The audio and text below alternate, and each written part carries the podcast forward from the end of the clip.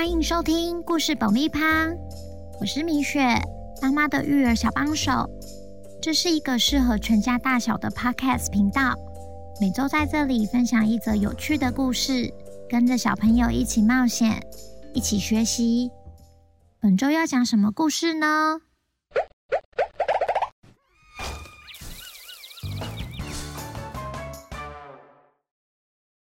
听故事前，请先订阅故事爆米花的频道，这样每周就能准时收听精彩的故事哦。小朋友，大家好啊！你们有没有曾经去过人多的地方，后来不小心迷路，一时找不到爸爸妈妈而感到害怕呢？今天我们要来听听皮比迷路的故事，让我们学到外出时要记得跟紧爸爸妈妈哦。书名《鸵鸟先生帮帮忙》，文图赖梦佳。那我们开始吧。皮皮爸爸对皮皮说：“皮皮，起床喽！今天是美好的一天，我们进城吧。”皮皮爸爸和皮皮是鸭子，所以他们必须用游的方式前进。哇，很忙啊！大家都往同一个方向去。水面下也很忙哦，很多的鱼也在水底下往城游。皮皮爸爸和皮皮终于抵达城里了。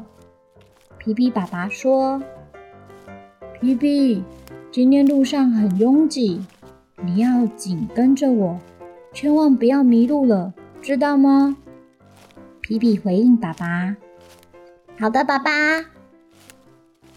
皮皮小心翼翼地跟着爸爸的脚步。突然，有个东西吸引了他的目光。皮皮好奇探头看看。后来，皮皮发现，不行不行，我不能被吸引，我必须待在爸爸的身边。所以他继续往前走。走着走着，身旁竟是不认识的大嘴鸟、大公鸡，好像没有看到爸爸的踪影，似乎迷路了。皮皮好紧张，马上大叫跑走，到草丛区看看，并叫着：“爸爸！”没有看到爸爸。到商店区的地方，皮皮急急忙忙地喊着。爸爸，爸爸，也没有看到爸爸。换到休息区寻找，皮皮心想：完蛋了！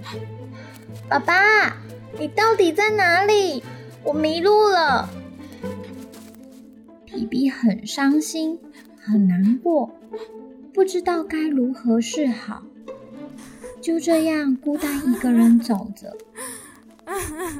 这时，鸵鸟先生看到皮皮，他弯下身对皮皮说：“小朋友，你怎么啦？”皮皮告诉鸵鸟警察整个事情的经过。